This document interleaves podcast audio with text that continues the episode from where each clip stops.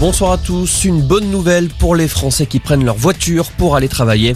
Jean Castex annonce le relèvement de 10% du barème de l'indemnité kilométrique. Cette nouvelle mesure profitera à 2 millions et demi de contribuables qui déclarent des frais réels. Face à l'envolée des prix, le gouvernement a déjà distribué des chèques anti-inflation de 100 euros. Des chèques qui profitent depuis aujourd'hui aux demandeurs d'emploi. Il s'adapte à la situation épidémique. Les laboratoires Pfizer et BioNTech accélèrent sur un vaccin adapté à Omicron avec le lancement imminent d'un nouvel essai clinique. Cette nouvelle version sera testée sur des patients de 18 à 55 ans. L'objectif est d'évaluer si le vaccin relève la réponse immunitaire des participants. Pfizer espère demander l'autorisation de cette nouvelle formule dès le mois de mars.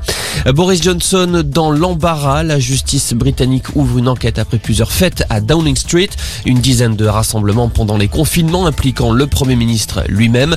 Le conservateur ouvertement critiqué dans sa majorité est confronté à sa pire crise depuis son arrivée au pouvoir en juillet 2019. Le Français Benjamin Brière condamné à 8 ans de prison en Iran pour espionnage. Il avait été arrêté il y a près de deux ans alors qu'il prenait des photos avec un drone dans un parc naturel. Des zones interdites selon les autorités iraniennes. L'avocat de Benjamin Brière dénonce une mascarade de procès.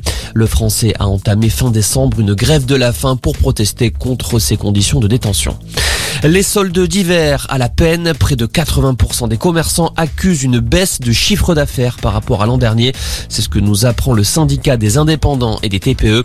Parmi les raisons avancées pour expliquer cette baisse des ventes, le télétravail qui vide les centres-villes.